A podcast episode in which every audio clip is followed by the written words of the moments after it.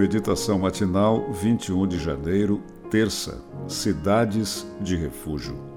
Disse mais o Senhor a Josué: Apartai para vós outros as cidades de refúgio de que vos falei por intermédio de Moisés, para que fuja para ali o homicida que por engano matara alguma pessoa sem o querer. Josué 20, 1 a 3. Embora não seja raro que algumas pessoas apareçam em público para oferecer perdão a homicidas que tiraram a vida de algum parente, não parece ser tendência geral da sociedade manifestar compaixão para com eles. Talvez seja essa uma forma de expressar indignação com a violência crescente. Contudo, existem leis sob as quais eles devem ser julgados e pagar por seus atos a saída é esperar que elas sejam aplicadas com justiça. No Antigo Testamento, homicidas intencionais estavam sob a mira da lei do talião, olho por olho, dente por dente. Homicidas acidentais tinham à disposição cidades de refúgio, onde eram protegidos contra o vingador do sangue.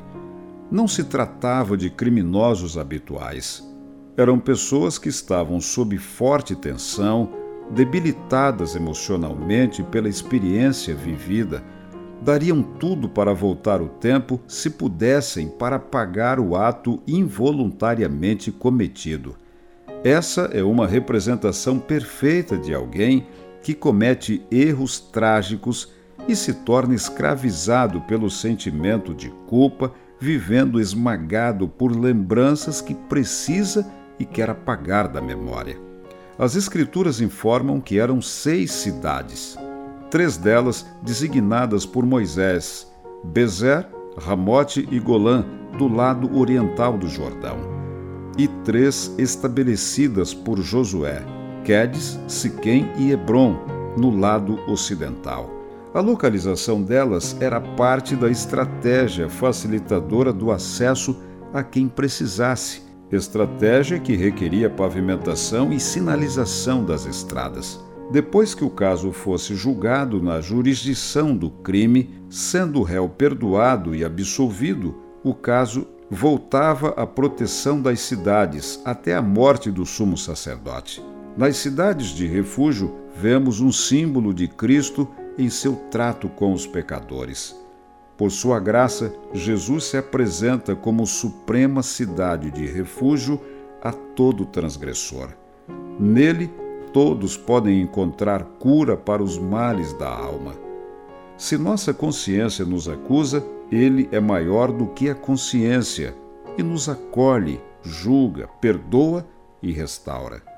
Já não precisamos viver sob a escravidão da culpa, podemos ter paz.